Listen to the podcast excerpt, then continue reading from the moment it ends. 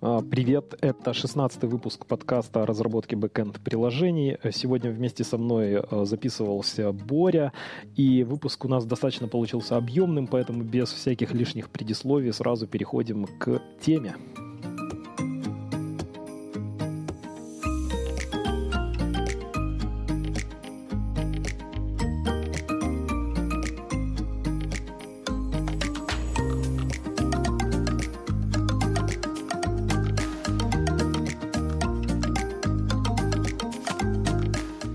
Сегодня мы говорим про брокеры сообщений и про очереди. Часто эти два термина используют, взаимоза... Э, взаимозаменяют эти термины, когда говорят про брокер сообщений, бывает говорят про очередь и наоборот. А что такое очередь? Коротко, тут э, все просто. Это просто структура данных, она достаточно фундаментальная, а, много где используется в э, программном обеспечении. Там достаточно вспомнить какие-то примеры вроде, например, очередь печати. Да? То есть, когда у нас есть какой-то ресурс, и мы хотим э, конкурентно к нему обращаться, но тем не менее этот ресурс у нас имеет ограниченную производительность, например, то мы можем выстраивать очередь э, из э, задач, например.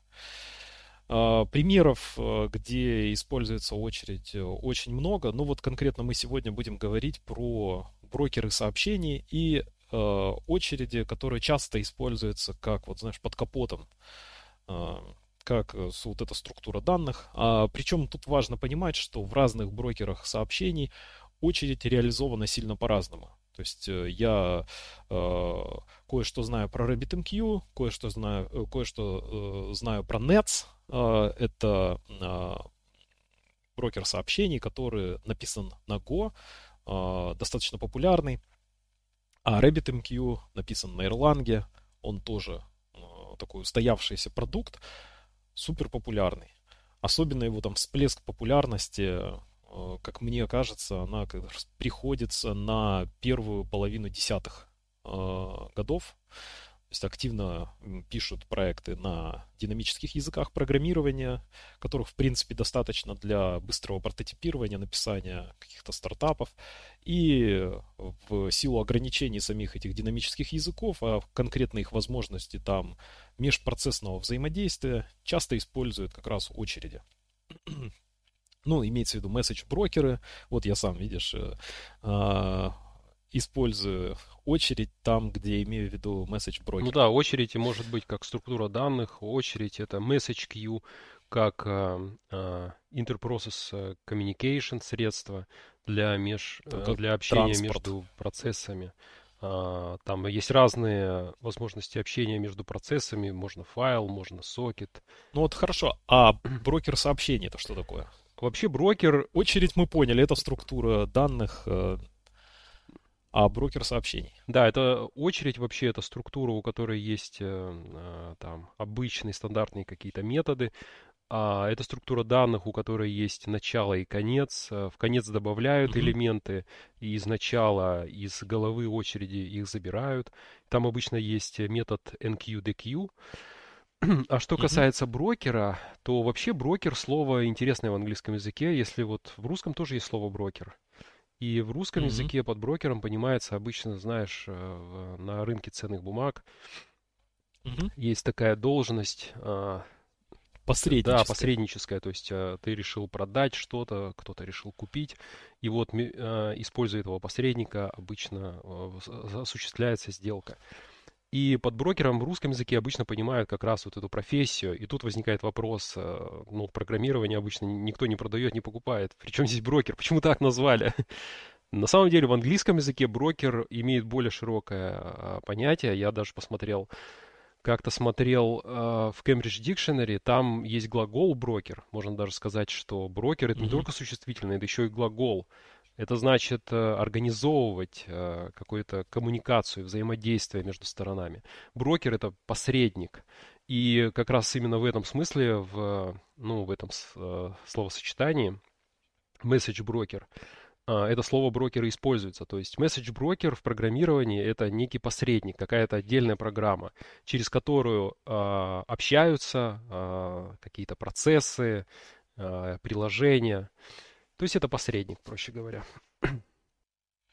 Да, то есть э, чаще, чаще message broker это такое более комплексное программное обеспечение, которое в том числе использует очереди там часто под капотом и э, используется для облегчения какого-то асинхронного обмена сообщениями чаще всего. Хотя, например, в NATS, ну если уж мы там э, упомянули его, например, есть возможность отправить как бы запрос. То есть там создается псевдоочередь inbox, э, по которой можно принять, например, ответ от э, консюмера, либо по тайм-ауту прекратить ожидание.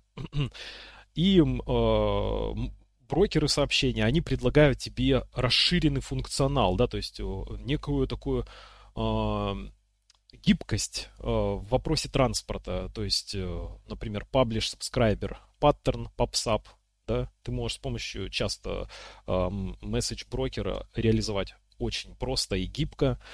А, так как у тебя очереди и консюмеры разделены, то ты можешь достаточно легко масштабироваться. И вот мы плавно подходим к такой важной теме. Это а, а когда вот на какие нам нужно а, какие нужно посмотреть, увидеть причины и быть мотивированным в соответствии с этими причинами использовать Broker. То есть, что нас должно сподвигнуть, расширить стек, пойти на сложности того, что мы начинаем изучать какой-то новый продукт, да, то есть э, очередь это Message Broker, это программный продукт, это какое-то новое, э, новое программное обеспечение в нашем стеке новая экспертиза, да, надо книжку прочитать, я не знаю, документацию, как его развернуть, как его масштабировать, как его мониторить, алертить и так далее. То есть это целый комплекс знаний. Так вот, очевидно, что это эм, сверхусилие мы должны совершить и быть мотивированы его совершить. Так вот, эм, какие причины, как ты видишь, э, должны нас как раз сподвигнуть на вот это усложнение нашего Ну, я бы даже начал немножко, даже немножечко издалека. То есть э, вообще зачем нужно использовать очередь? Например, у нас в веб-разработке мы часто пишем обработчики э, реквестов. Ты здесь, когда говоришь про очередь, ты имеешь в виду очередь-очередь или месседж-брокер? Я имею в виду вообще Потому очередь, что... вообще как концепцию. То есть месседж брокер это как бы, хорошо. проще говоря, тоже очередь, но э, э, которая работает на удаленной какой-то машине, которой нужно обращаться. Ну и предлагает тебе разные а, Да, еще плюшки, плюшки дополнительные, конечно же. Но вообще вот если упрощать, и поговорить вообще о том, зачем э, может понадобиться очередь э, у нас в веб-разработке. Мне кажется, это, ну, лично мое мнение, может быть, там я в чем-то ошибаюсь. Мне кажется, очередь в основном нужна для повышения производительности. То есть вот я пишу хендлер, например, и э, я вижу, что хендлер у меня недостаточно быстро отвечает на запросы, и мне хочется какие-то операции, которые делает этот хендлер, ну как-то вот из этого, э, из э, всего набора операций как-то перенести, отложить на потом. То есть мне хочется отложить на потом, чтобы хендлер быстрее отвечал. Но самое простое решение здесь э, это не расширить стек и в очередь там что-то, а это просто положить в базу данных. И потом у тебя есть, например, кронджоба э, или что-то там запускающееся с определенной периодичностью, который вычитывает все эти задачи с базы данных и э, запускает обработку. Абсолютно согласен. Процесс часто да. называют batch processing. То есть у тебя есть э, отдельный процесс, который занимается, собственно, обработкой. То есть э, ты можешь решить эту задачу, о которой ты только что сказал, вот таким образом. Да, я могу на потом откладывать в хранилище. То есть это не очередь, а, строго говоря. Это некоторое хранилище, в которое я откладываю эти задачи на потом. Но в качестве этого хранилища я также могу, например, использовать и какую-нибудь очередь. Например, в том случае, если мне нужно сразу же, например, вот, вот как только появилось это сообщение, у меня, например, работает кронджоба, она работает э, там с периодичностью несколько секунд, предположим, а mm-hmm. мне хочется мгновенно, чтобы произошла какая-то обработка. И ну, да это, как мне кажется, слабый аргумент. Э, то есть Почему? Э, в пользу того, что конкретно использовать нужно э, очередь или месседж брокер. Э, как мне видится, что чаще всего... Э, почему это слабый аргумент? Потому что как раз мы можем решить то есть э, он не объясняет, почему тебе надо использовать именно очередь, почему тебе нужно, например, использовать там message broker как э, более сложное. Ну почему не объясняет? Очереди. Вот мне кажется, я как раз и объяснил. То есть у тебя, например, твой хендлер не, не справляется, он слишком медленно отвечает, и ты понимаешь, я, я не могу такого позволить, мне нужно как-то ускорить работу. И один из вариантов по ускорению, по, тому, чтобы быстрее ответить, это какую-то часть из этого цикла request-response, какую-то часть работы, если тебе позволяет бизнес-логика, изъять оттуда, убрать оттуда, отложить на потом, передать э, в очередь какому-то другому процессу.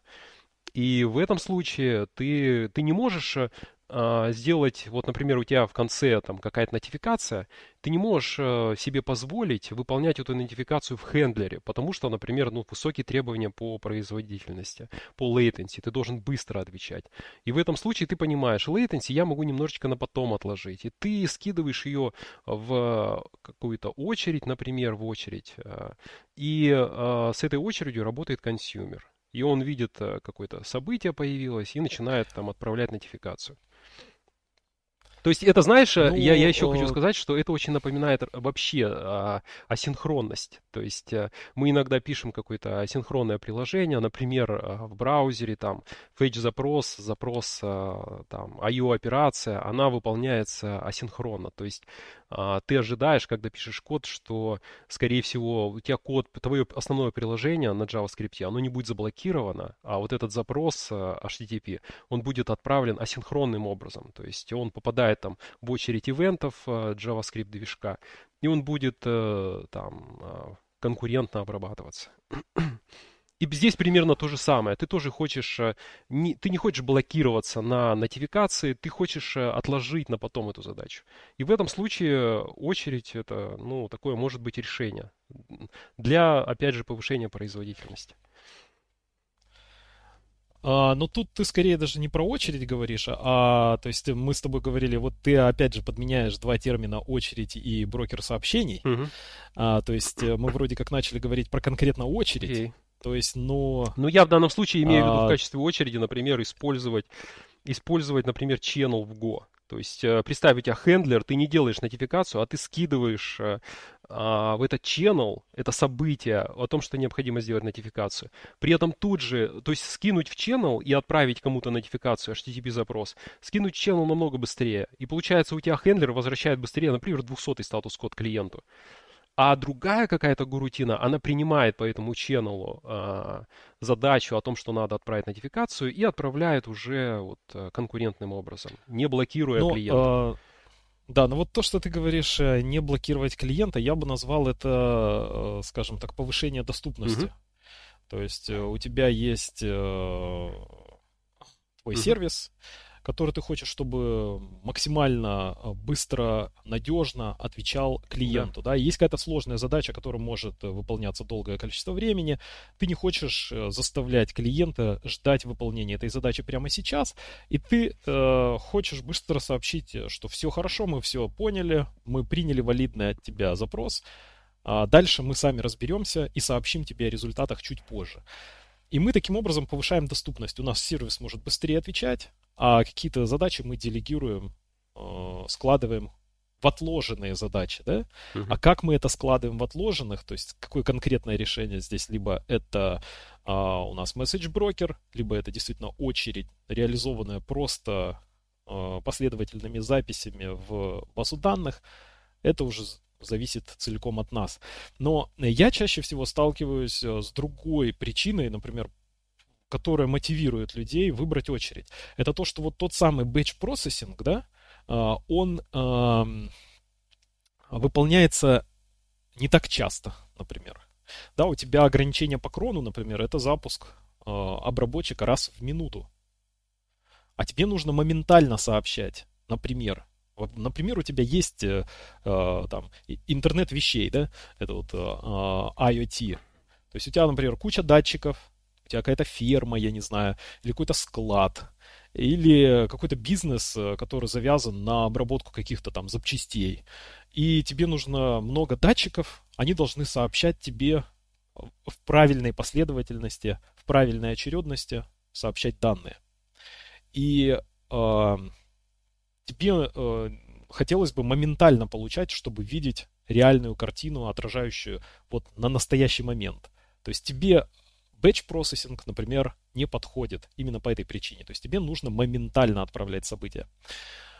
И э, в этом случае, да, э, ты можешь рассмотреть, вот использовать этот аргумент в пользу систем э, типа месседж брокеров. Но ты же можешь еще и по-другому сделать. Отправки сообщений. Ты можешь, например, ну мы об этом уже говорили, да, что, например, тебе надо нотификацию какую-то отправить, и ты перед тем, как положить ее в очередь, э, тебе нужно моментально это сделать, но добавь в конце хендлера.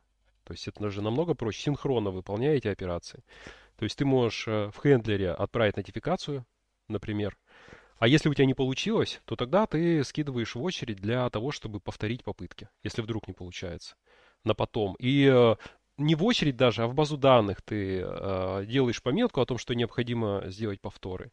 И у тебя какая-нибудь кронджоба, там, какая-то гурутина, например, с, как, с, как, с некоторой периодичностью, считывает из базы данных э, задачи, необх... Э, отправку ивентов, которые нужно повторить, и повторяет. Также тоже можно сделать. Да, можно сделать. Но э, я тут как раз хотел собрать некоторые такие э, потенциальные причины в пользу брокера сообщений.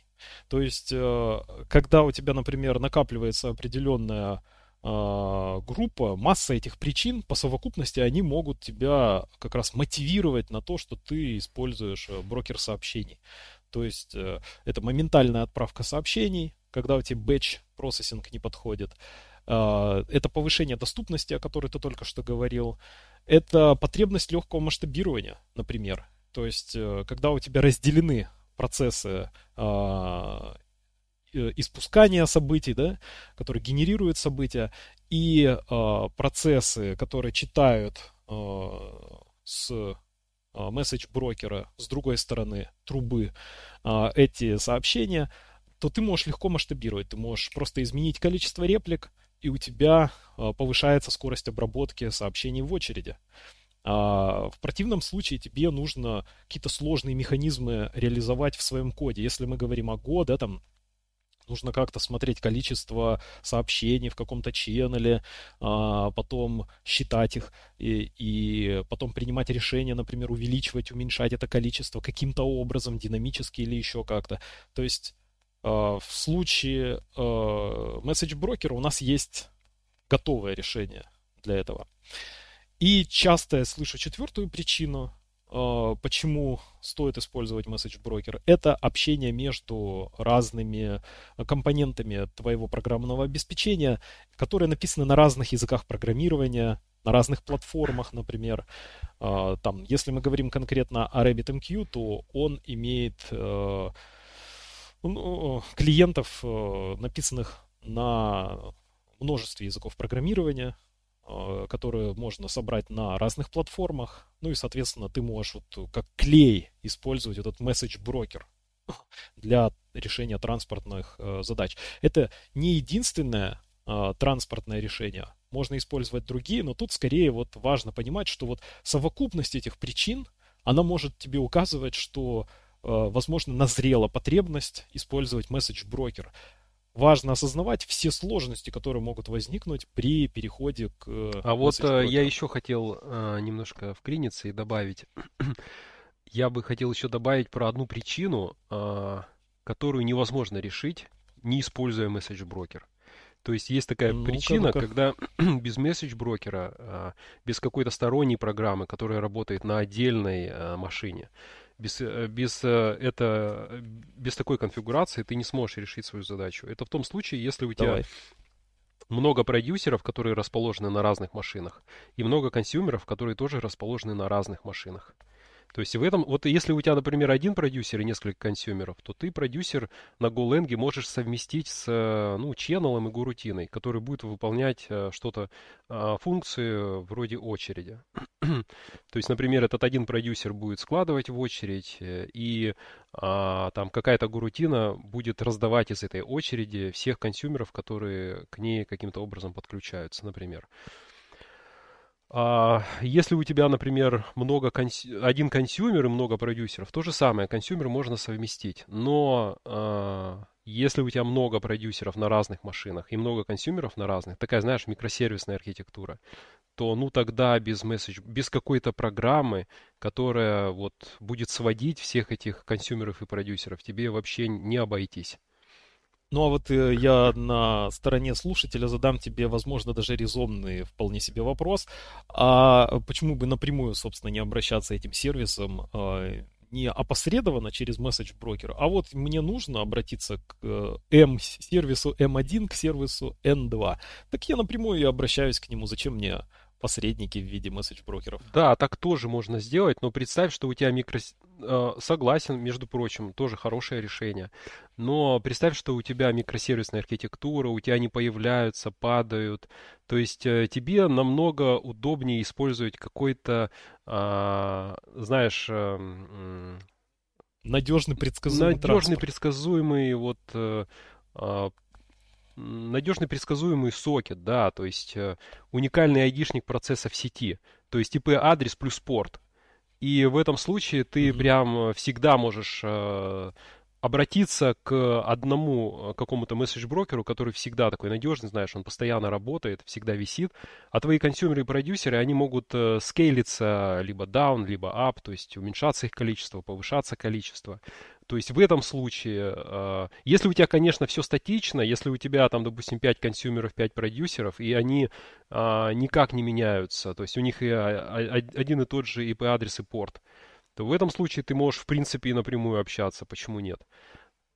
Ну и тут мы подошли к, как я думаю, что достаточно неплохой момент, чтобы рассказать о проблемах. Давай которые связаны с брокерами сообщений, то, о чем ты сейчас только что говорил, что надежная точка э, коммуникации, какая-то единая. А, тут есть нюансы. Вообще, вот э, то, что касается микросервисной архитектуры, мы сейчас в этом подкасте точно не будем обсуждать, но то, что это повышение сложности по отношению к монолитной, э, к монолитному решению, это ну, абсолютно точно, абсолютно ясно, абсолютно точно нужно себе отдавать отчет, что переходя к микросервисной архитектуре от монолита, а, нужно быть готовым а, работать с э, трудностями, а, которые неизбежно возникнут. Первое – это то, о чем ты говоришь, надежная доставка. На самом деле это не всегда так, и если даже посмотреть в паттерны, которые паттерны для приложения в микросервисной архитектуре, существует такой паттерн, который решает вот эту вот а, проблему отсутствия атомарности отправки сообщения. Uh-huh. Имеется в виду то, что ты можешь попробовать отправить это сообщение, uh-huh. а вдруг транспорт не работает. Да. А что делать? И есть такой э, э, паттерн, называется Transactional Outbox когда ты сначала себе в storage сохраняешь, uh-huh. в рамках, например, транзакции, у тебя транзакционный, например, storage, сохраняешь а, то а, событие, которое ты хочешь чуть позже отправить в message broker, ты его сначала сохраняешь локально, а потом его отправляешь. И если вдруг у тебя не получилось сделать отправку этого сообщения, то ты позже пытаешься повторить, сделать ретрай, вычитывая то, что не было доставлено из э, твоего персистентного какого-то хранилища. То есть э, это, это называется есть, есть проблема доступности. А. Я не слышал про это. Я всегда, мне всегда нравилась эта идея, честно говоря. Я не знал, что у этой это идеи есть название. Паттерн, а, ну, проблема вот микросервисов, то, что по большому счету ты хочешь достичь надежности монолита, да, да, да. но так как у тебя все это размазано, то тебе приходится вот, собственно, э, совершать экстра усилия для того, чтобы э, достичь той обычной э, надежности, которой ты даже не думаешь, когда пишешь монолитное А что-то может произойти, то есть ты отправляешь сообщение в месседж-брокер, да, а оно там теряется. А месседж брокер не, не получил. недоступен. А, недоступен? Да. А, он есть, недоступен. Ну, смотри, ну, все, я понял, да. Да, угу. ты выполнил транзакцию. У тебя сервис какой-то что-то делает. А, я не знаю, он делает репорт и записывает его в а, твою базу ну, данных. Да. А по результату ты шлешь после комита. Тут важный момент, что после комита ты а, отправляешь да, да, сообщение да. в месседж брокер. Соответственно, это не атомарная процедура между комитом отправкой может что-то произойти. А, да и, собственно, сам месседж-брокер может быть недоступен Переполнилась временно, или очередь, или обновляют версию. очередь, там, не знаю. Быть. Да, все может быть. Это же сетевая инфраструктура. А, да банально там просто э, сервер, с ним что-то случилось, он заболел и сейчас не отвечает. Поэтому чтобы повысить надежность, ты сохраняешь то сообщение, которое собираешься отправить. А, это первая проблема, да, то есть то, то, о чем ты говоришь, что вот есть надежная точка, через которую осуществляется коммуникация между микросервисом.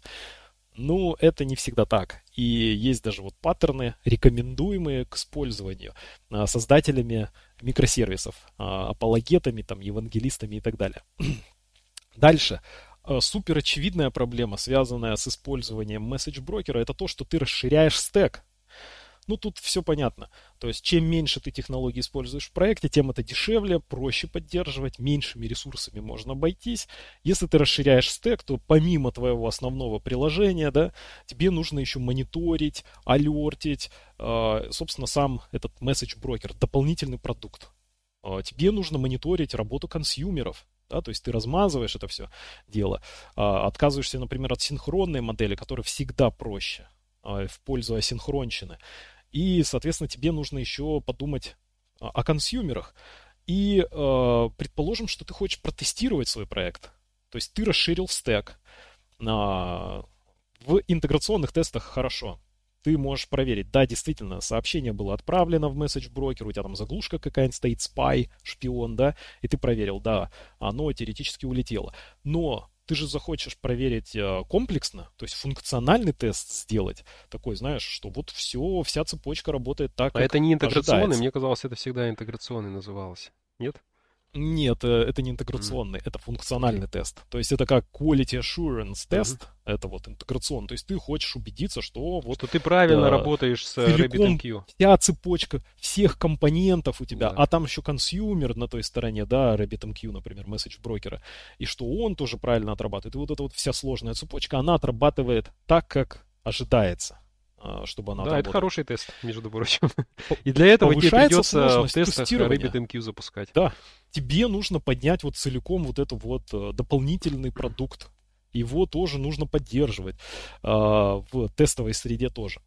А, то есть это вторая проблема, то есть отсутствие томарности отправки сообщения номер один проблема, второе расширение стека и третье это собственно сама, э, сам этот месседж-брокер. Это тоже проблема. То есть имеется в виду, что у тебя повышается сложность управления сообщениями в очереди. То есть то, о чем мы с тобой говорили, что тебе нужно а, предусмотреть разные сложные ситуации, которые возникают в связи с использованием месседж-брокера. Например, там ты можешь повторно передать сообщение в очередь а что будет, да? То есть надо предусмотреть, а что, если будет задвоение сообщений? Или там повторная доставка сообщений. Например, месседж брокер не получил подтверждения от принимающей, от консюмера, а он выполнил, там, например, я не знаю, ну, например, можно предположить э, такую ситуацию. Э, важно учитывать еще следующие моменты, нюансы, так скажем. Их нужно обязательно учитывать при работе тоже с месседж-брокером, что у нас не гарантируется очередность добавления сообщений в message брокер. Тебе нужно специально ее гарантировать в своем коде. Что имеется в виду? Предположим, нас, э, наш сервис принимает два входящих запроса на обработку. Например, это HTTP запросы, REST API, что-то такое, да. И каждый из хендлеров, конкурентно работающих для запроса 1 и 2, испускает событие. Но это событие будет записано в message брокер в какой очередности?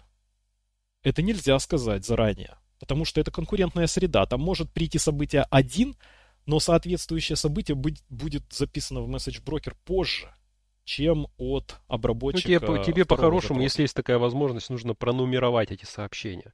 То есть у тебя должно быть номер один как-то. А кто их будет нумеровать? Ну, и в какой момент? Вот если у тебя будет даже, например, твой веб-сервис, э, их, э, ты же не можешь гарантировать очередность выполнения горутин. Угу. Понимаешь, да, то есть это конкурентная среда. Соответственно, даже не у тебя может действительно пришел вот этот э, запрос один, он первым пришел, а запрос два вторым, но соответствующее событие в Message Broker может сначала уйти от второго, а потом от первого. Да. И таким образом нарушится очередность. Я о том, что есть сложности в связи с использованием Message брокера. То есть их нужно учитывать. Это та же самая сложность возникнет и при работе, э, скажем так, просто в конкурентной среде, если мы полностью убираем Message брокер, да. А, но, тем не менее, надо учитывать, что такие э, нюансы стоят. Ну, они существенны могут быть. Ну да, я согласен. Ситуациях. Это техподдержка, это баги какие-то, какие-то а особенности а смотри, работы. А еще какие-то лимиты. У тебя есть быть. вот этот транспортный уровень. Да. У тебя есть вот этот транспортный уровень. А что, если сообщение в консюмере не было доставлено? А где зафиксировать, э, почему оно не было доставлено? А где зафиксировать, сколько было ретраев? Тебе нужно стейт какой-то где-то хранить. Видишь, у тебя повышается еще и сложность, э, э, то есть э, инфраструктуры. Тебе нужно еще и в консюмерах какой-то там то ли базу данных, то ли еще, ну вот куда-то там, либо логировать что-то, ну, чтобы ты потом мог разобраться. А ну, либо само сообщение использовать как базу данных. То есть ты можешь просто там каунтер повышать и обратно куда-то скидывать там опять, опять в очередь. Например, там э, у сообщения будут какие-то служебные поля, типа ретрай, и что-нибудь вроде этого туда там добавлять каждый раз в это сообщение. Ну, к сожалению, тебе так не получится сделать. Например, в Rabbit я не видел такого функционала. Тебе нужно либо подтвердить, либо отвергнуть сообщение. Нет, ты его, ты его взял, не получилось. Ты, другую очередь ты его немножко кинуть. модифицировал и добавил обратно в очередь. Ну, ты добавишь ее в конец, да, да, и опять же нарушится очередность. Да. Ну и получается сама, само решение, оно будет выглядеть как-то слишком сложно. Ну, а, кстати, про э, то, что вот возможно ли модифицировать сообщения в консюмере, а, возможно, есть и плагины, которые расширяют функционал Rabbit и позволяют модифицировать это сообщение. Можно, да, решить вот там через Dead Letter Queue. Короче, это сложности. Да? Осно- основной То есть... вывод такой, что это есть такие проблемы, которые надо будет решать, о которых хотя бы надо да, будет задумываться. Это требует, это повышает э, требования компетенции команде, команды.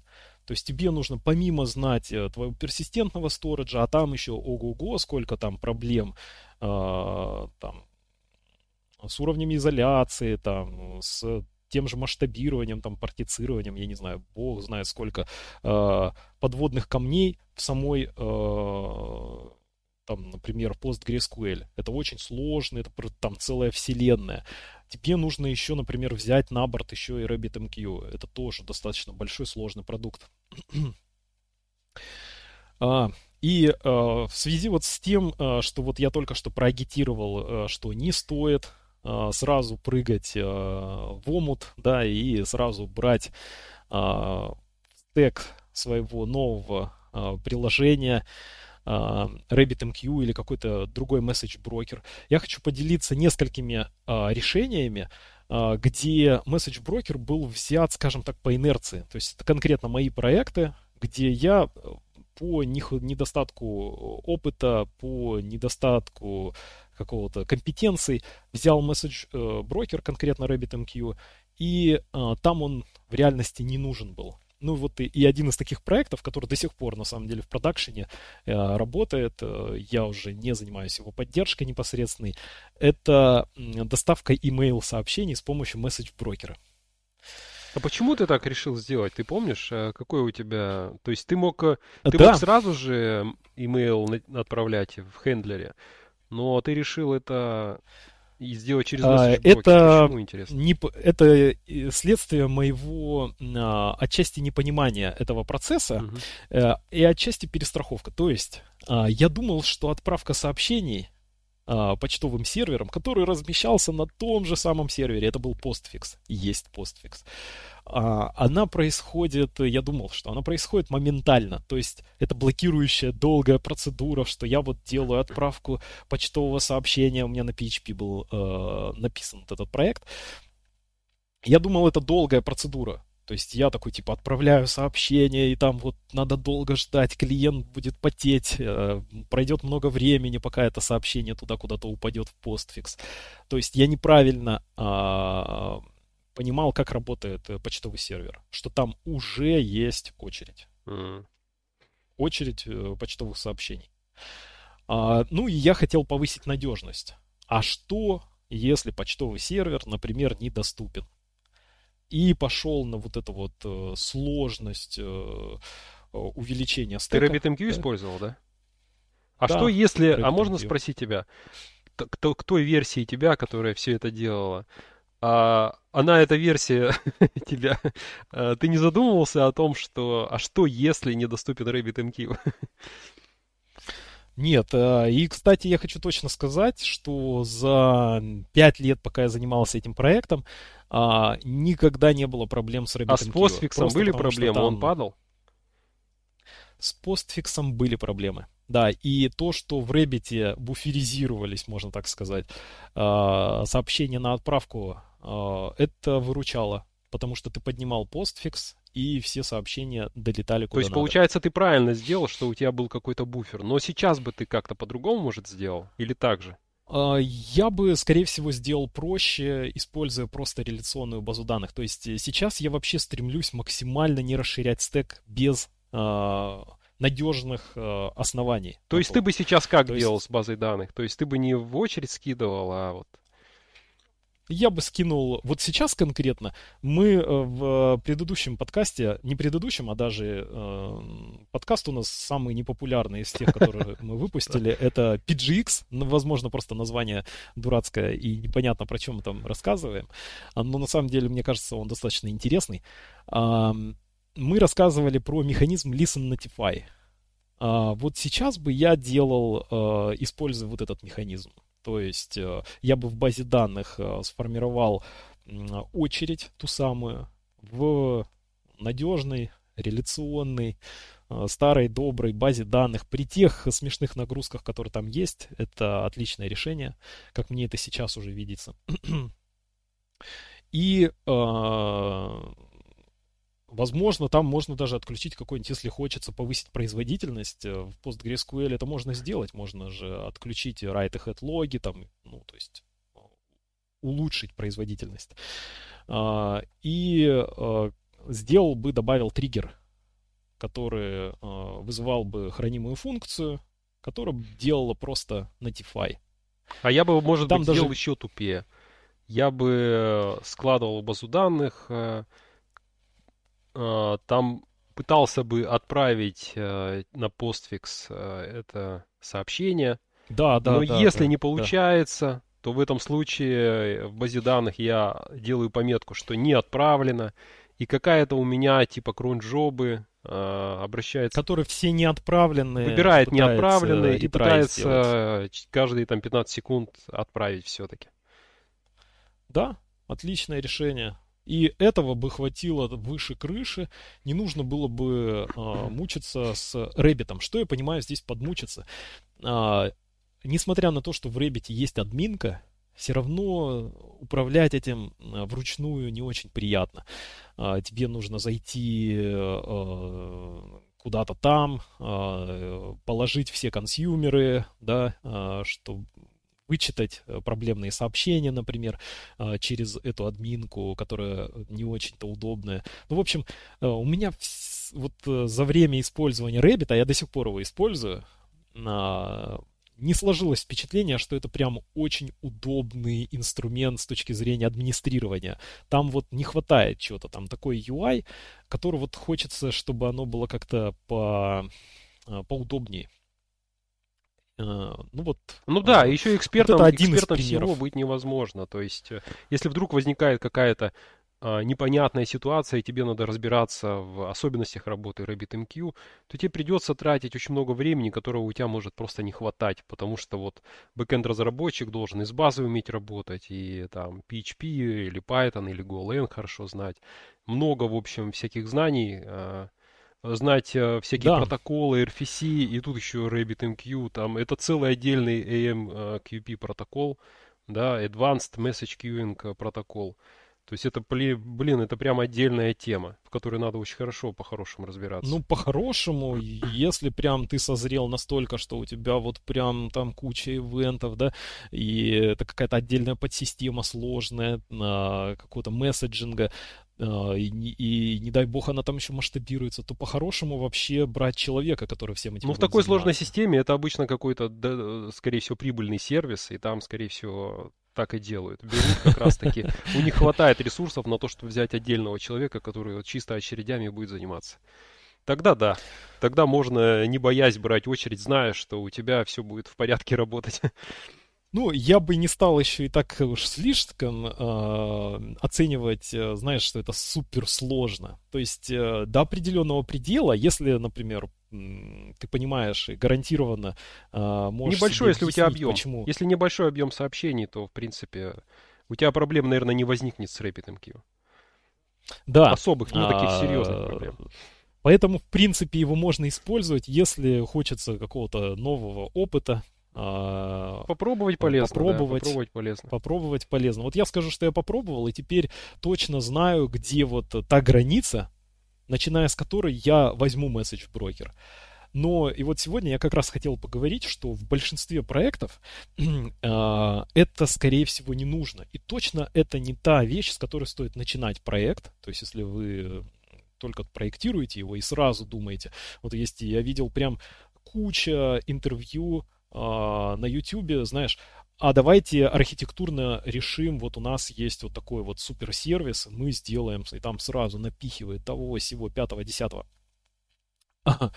Иногда бывает, да, действительно, а, богатая компания, и... Она может себе этого позволить. Бесконечный бюджет, ты можешь себе сразу Ты берешь позволить. спеца, он знает, как подтюнить э, на хорошую производительность RabbitMQ. Да, он, да. Там на самом деле я смотрел какие-то есть гайды о том, как тюнить, э, какие там настройки использовать. Ну, короче, да, это отдельная тема.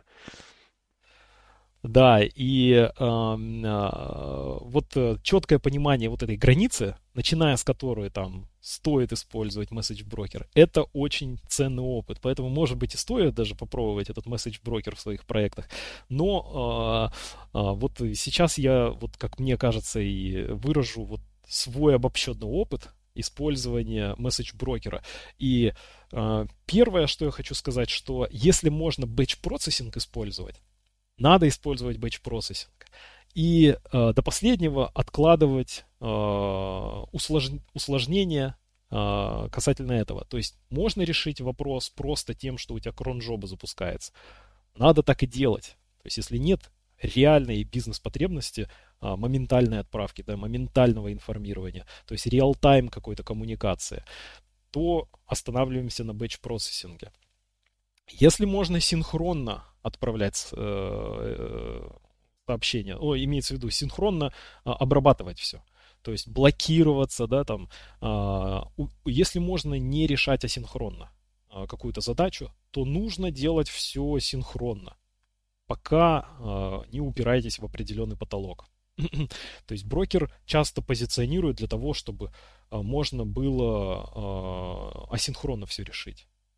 Да, да, да, это, а, это можно, коммуникация. это можно, а... вот, вот этот принцип э, от простого к сложному, можно сказать, что ты как бы Тебе кажется вначале, что просто использовать RabbitMQ, ну, тем более, если у тебя уже есть написанный код, ты просто его копируешь, ты там правильным образом коннектишься, и вроде как а, вообще по времени начать работать с RabbitMQ, ну, очень, очень быстро. На Python, например, я читал а, гайды, там невероятно просто. Ну, я этим и пользовался. Я тоже использовал RabbitMQ несколько раз.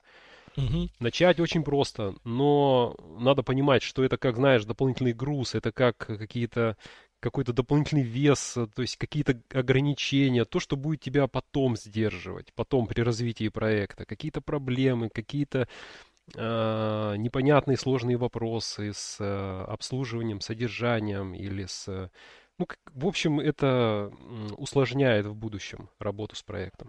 Да, и следующий, э, следующий такой принцип э, э, на пути к усложнению твоей, твоего приложения – это использовать сначала простые механизмы на базе транзакционной базы данных. То есть у тебя есть, например, PostgreSQL, прекрасная база данных.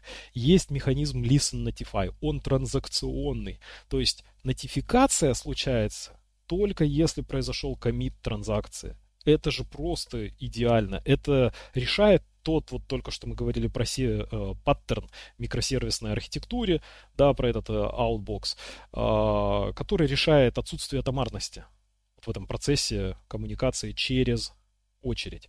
А тут у тебя получается атомарная процедура нотификации э, в рамках транзакции, где угодно ты делаешь notify, и он происходит только когда успешно закоммитилась транзакция. То есть, если успешно у тебя сохранилось Идеально. в базе данных, только тогда ты точно знаешь, будет нотификация. Не будет да, такого, да. что нотификация случилась, а в базе данных а, что-то там не сохранилось. Ты про это, да? Да, э, да, но там нужно понимать, что несмотря на то, что так как э, у тебя, скорее всего, отдельный коннекшн к э, PostgreSQL, то есть везде нюансы, отдельный коннекшн к PostgreSQL, который слушает, который сделал listen, да, channel, он может э, отвалиться там или еще что-нибудь. То есть э, тут нужно понимать, что тоже нужен какой-то механизм ретраев. Ну, без этого, э, как мы поняли с тобой, никак. Мгм. То есть более простой, простое решение это использовать вот механизм доставки такой моментального реагирования, отправки, например, какого-то сообщения на базе транзакционной базы данных. Пожалуйста, listen notify. Дальше, если все-таки используем message брокер, можно подумать, ну, проект, например, молодой. У меня такой был этап, когда э, была возможность остановиться и не использовать месседж брокер. И вот сейчас, по прошествию времени, есть готовый работающий продукт у меня, и я думаю о том, что я уйду а, с месседж брокера, потому что он решает там на самом деле очень простую задачу. Я буду использовать как раз вот этот механизм Listen Notify. Так я про него хорошо рассказывал в предыдущих э, подкастах, что сам э, все это попробовал, пощупал на своей машине локально, посмотрел, как это все работает, какая там производительность, и, в принципе, меня полностью все удовлетворило и очень понравилось. И я вот понял, что вот для конкретно этого продукта идеально подходит вот Говорят, это, что вот это решение. опытный разработчик, э, он знает, как э, меньше чего-то делать. То есть не, ну то есть он знает, Ну как э, меньшими усилиями добиться э, нужного результата. Ну да, ну, а, как я и говорил, что вот этот message брокер это сверхусилие. А, следующий момент, если все-таки мы используем message брокер и, ну вот, э, ну так сложилось все, и это реальная бизнес-потребность использовать брокер сообщений, то а, клиенты нужно писать таким образом, чтобы а, а, они понимали, что порядок а, сообщений, которые приходят через от месседж брокера, не гарантируется порядок этих сообщений. То есть, если возникло событие А, а потом событие Б, то э, consumer может прийти в любом порядке. То есть нужно учитывать вот такой нюанс, что лучше создавать consumer ы таким образом, что э, очередность может быть нарушена. Очередность может быть неожиданной. То есть не завязываться на то, на гарантированность Но я бы даже говорил не про консюмера, а лучше дизайнить так систему, чтобы у тебя не было Да, каплинга между систему. твоими сообщениями, что вообще-то звучит немножко странновато. То есть, э, Ну, такое есть. Например, представь у тебя со, э, какой-нибудь... Представим конвейер. Простая ситуация, да, и у тебя идет какая-то деталь или там машина обрабатывается на конвейере. А это происходит последовательно. И представь, что у тебя наоборот событие. Приходит, как будто машина ехала по конвейеру в обратном порядке. Но по-хорошему нужно предусмотреть вот обработку, то, что если вдруг ты в обратном порядке даже получаешь событие, ну, я, я бы в этом случае, вот смотри, у тебя, нарушение. например, есть микросервис, который там события А1 генерирует, а микросервис второй генерирует А2. И именно в этом А1, А2 должно поступать э, в очередь. Ну, лучше тогда объединить эти микросервисы в один, чтобы он э, последовательно у себя синхронно там в очередь отправлял либо одно событие, э, ну, либо, либо два события, но Ну, я там, скажем так, сильно упростил. Понятно, что бывают ситуации, когда у тебя большое Ну да, э, да. конкурентная нагрузка, то есть бывает, да, да. а, лучше, если есть возможность. То есть я говорю от простого к Ну, окей, сложному. я, по- я понял, А, хорошо. более сложное э, предложение. То есть представь, что тебе клиент а, просит, тебе клиент приходит и говорит, я хочу, чтобы ты, Боря, обязательно гарантировал мне очередность доставки, а Да-да-да. ты лучше с ним поторгуйся и скажи, что, ну, мы не можем гарантировать, что у нас это сложно, например, что там нам нужно совершить дополнительную экстра разработку, чтобы гарантировать эти э, очередность. То есть лучше торговаться за более простое решение отсутствие гарантии очередности доставки сообщений.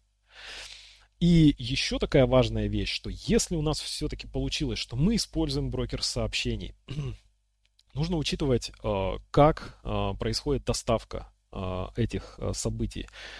То есть есть три типа гарантий доставки событий, сообщений этого из месседж брокера. это at most once. Что это значит по-русски? Это, максимум один. Э, максимум один, да. Э, здесь хорошая аналогия, это UDP-пакет в сети. То есть э, мы его испустили, но как он там долетел до э, он может не дойти. точки назначения, до адреса или не долетел, это неизвестно. То есть, э, ну, в лучшем случае один раз он придет, но может и не прийти. Следующая э, тип гарантии это at least once. Это что значит, по крайней мере, один раз он придет. Но могут быть дубли, то есть, что он несколько раз придет. И э, самый сложный это exactly once, что обязательно, но вот один раз он придет и все, и не больше, и не меньше, он точно придет один раз. Это самый сложный тип гарантии. Мне кажется, это самый От невозможный нужно... тип гарантии. Да, от него нужно отказываться всегда. То есть э, лучше всего at least once, да, это такой э, хороший вариант, он самый простой. Ну, конечно, мне кажется, все-таки э, ну да, at least once я согласен, да, это самый лучший вариант. Пусть лучше дубли придут, То есть, чем, ты чем клиенту говоришь, что тебе клиент может прийти несколько раз одно и то же событие. То есть пиши свою систему идемпотентным образом, которая принимает входящие, чтобы она детупликацию у меня на, делала у меня на базе id Да, у меня с Shopify такая ситуация была, когда с ним интегрировался. Там надо зарегистрировать, я помню, а, веб-хук, а, и у них происходят какие-то события, и они по этому веб-хуку тебе э, присылают э, эти события, и при этом они в API прописали, что могут прийти дубли, и ты можешь понять, что это дубль по айдишнику этих ивентов. То есть у каждого события есть э, UUID, и ты понимаешь, что если событие пришло с похожим, с таким же UUID, то значит это был дубль. Да. И последняя такая, наверное, а, ремарка, это уж, раз уж мы говорим про а, часто про Go, то, возможно, вот сейчас, вот э, в следующий раз, если вдруг я вот подойду к тому рубежу, когда я задумаюсь о том, чтобы взять месседж-брокер на борт своего приложения, то так как я пишу на Go, то сейчас я серьезно рассмотрю э, такого претендента, как NATS, Nets, а, потому что он написан на Go, и я просматривал его исходный код по диагонали. Мне очень понравилась а, простота, с которой все это э, реализовано, очень хорошо оформлен. Код легко читается, при том, что я плохо понимаю, как там все внутри устроено. А, в самых-самых общих чертах а, в общем, вот отличный претендент на роль месседж-брокера в каком-то очередном проекте. И в завершение... А еще а... давай я скажу свои размышления. Я просто а давай. хотел оговориться. Я сказал, что Exactly Once, по-моему, это невозможно. Я точно не знаю. Но мне кажется, что это невозможно, потому что а, всегда есть а, какая, какое-то всегда есть э, расстояние между двумя событиями, и всегда есть э, э, какая-то задержка между двумя событиями, а именно это приход сообщения клиенту – и отправка подтверждения о том, что это сообщение пришло. Потому что в случае exactly once тебе нужно, наверное, а, получить какое-то подтверждение, что ты понимаешь, я точно доставил, и после этого ты не пытаешься доставлять. А, то есть для тебя, а, для того, чтобы имплементировать и реализовать exactly once, нужно, скорее всего, какой-то фидбэк, какой-то, ну, какую-то информацию о том, что сообщение действительно было доставлено, какую-то получать. И вот э, получение клиентам сообщения – это одно событие, а получение отправителям э, подтверждения – это совсем другое. Они э, различаются, как бы между ними какое-то время проходит. И между ними есть, возможно, это, это все проходит по сети, то есть они, наверное, на разных машинах находятся. И из-за того, что вот есть такая фундаментальная разница между этими двумя событиями, из-за того, что они разнесены во времени и как бы в пространстве, из-за этого, мне кажется, вот эту задачу Exactly Once решить невозможно, потому что клиент мог получить сообщение, но подтверждение могло потеряться, оно могло там не дойти до отправителя. И он просто, он не знает, получил ли э, получатель сообщения или нет. И э, Поэтому мне кажется, что... Решается да. вот, этот, э, вот эта проблема exactly once, once она решается то, то простым образом, что мы считаем, что сообщение доставленное одним единственным э, способом. А, то есть мы просто договариваемся о протоколе. То есть мы говорим, что если вот это произошло, то значит мы считаем, ну, мы ослабляем что требования, мы как бы понимаем, да, на самом понимаем деле... не объективно то, что вот э, когда клиент получил сообщение, это и есть событие, событие, когда он получил сообщение. А мы считаем, что он получил сообщение, когда отправитель получил подтверждение. Ну, это такое, скорее, такое... Э, ну, послабление. Послабление а, какое-то, а, да. Но оно вынужденное, потому что действительно там а, абсолютно точно гарантировать, ну, нужно много-много, наверное, каких-то пакетов отправить, и то это все не гарантирует, потому что может произойти где-то там да. а, тайм-аут. Именно с подтверждением. А на самом деле может произойти потеря. Да, да, да, а на самом деле вся была обработка. Ну, в общем, а, вообще заикаться и говорить, что мы обязательно только один раз отправим и пишите, а, а клиент, он же такой, как э, есть э, эта теорема известная, что вот если ваша система ведет себя определенным образом, то даже забагованным образом пользователь будет использовать ее, в том числе при определенном росте пользовательской базы, будут использовать в том числе и эти баги. Поэтому, если вы там э, стремитесь к тому, что и явно нигде не задекларировали, что может быть э, дупликация, повторы, э, например, то как бы... Могут быть проблемы. Я слушал э, выступление создателя Nets, и он рассказывал о том, что он как-то работал на Стива Джобса, и Стив Джобс сказал, что, если я правильно помню э, эту историю, он mm-hmm. ему сказал, что мне нужно, чтобы ты сделал э, как раз месседж брокер, который гарантирует exactly once доставку. И вот этот э, программист, он сказал, что это технически сделать невозможно. И Стив Джобс... Сейчас я вспомню, как у него фамилия. У него какая-то фамилия такая прикольная. Она ну, идеальная. Ну, в общем, э, вот ну, я договорю да, эту историю. И то, что Стив Джобс ему в ответ сказал, что ну тогда ты уволен. Да. Там, кстати, Nets был изначально на Руби написан, вот это что я помню. И э, несколько лет назад, когда я тоже там смотрел, вот неплохо было бы взять Message Broker, то у Nets не было э, персистентности в хранении сообщений. То есть он как нервная система больше э, работал. А сейчас там есть... Э, том числе хранение сообщений. Поэтому... Да, при выборе месседж брокера надо еще смотреть на размер максимальный э, сообщений. Там у всех э, он разный. И действительно, вот эта гарантия доставки, наверное, тоже важно посмотреть. Фамилия у него Collision. Коллизия. Дерек Collision. Да, да, да. Я просто, когда читал, помню, такой, о, блин, классная фамилия для программиста. А, и завершу я вот этот наш а, цикл агитации и антиагитации, скорее, а, за, против использования месседж-брокера, против преждевременного усложнения своего проекта цитатой из последней главы популярной книги Designing Data Intensive Applications. Такая очень популярная книга. Там вот кабан такой взлетающий нарисован. А, одиннадцатую последнюю главу, как раз посвященную месседж-стримингу, предваряет цитата Джона Гелла а, из его книги достаточно старой 1975 года. Я ее себе качнул, а, вроде как обещает быть интересным чтивом. Цитата я не буду сейчас на английском демонстрировать свои скромные навыки произношения на английском а переведу ее, что буквально переводится это следующим образом, что сложные системы э, должны эволюционировать из простых систем, а э, сложные системы, которые были сдизайнены с самого начала, никогда не работают. Э, это такой э, огульный как бы перевод. но э, автор демонстрирует, э, э, что вот как раз сложные э, решения, которые вот сразу ты задизайнил очень сложно, у них меньше шансов на успех, и чаще всего они не взлетают.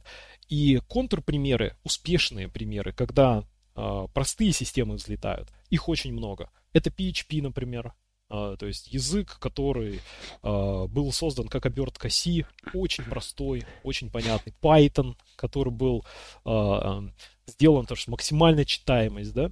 Это Go, в котором не, не было дженериков до совсем недавнего времени. Это, например, World Wide Web, который начинался там супер простых. Там, там был только get запрос. Ссылка. Да, и гиперссылка. В общем, Get-запрос, да. То есть начинала вот такие суперкомплексные системы, они начинали э, с чего-то супер простого. И э, мне кажется, это классная цитата. Э, в э, приложении к этому подкасту я ее оставлю. Можно будет э, прочитать ее в оригинале. Э, поэтому э, думаю, это стоящая рекомендация. Лучше начинать дизайнить с прост, от простого к сложному.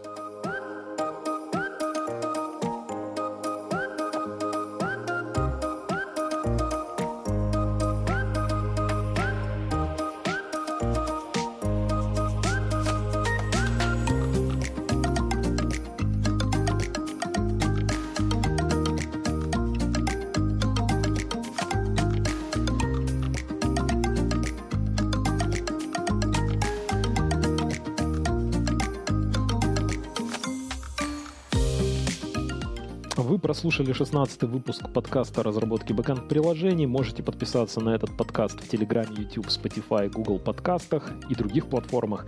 Можете задать нам вопросы, предложить свое участие в подкасте или предложить какую-то тему, которая вас особенно интересует. Для этого нужно отправить запрос мне на почту. Спасибо, что остаетесь с нами и до встречи через неделю.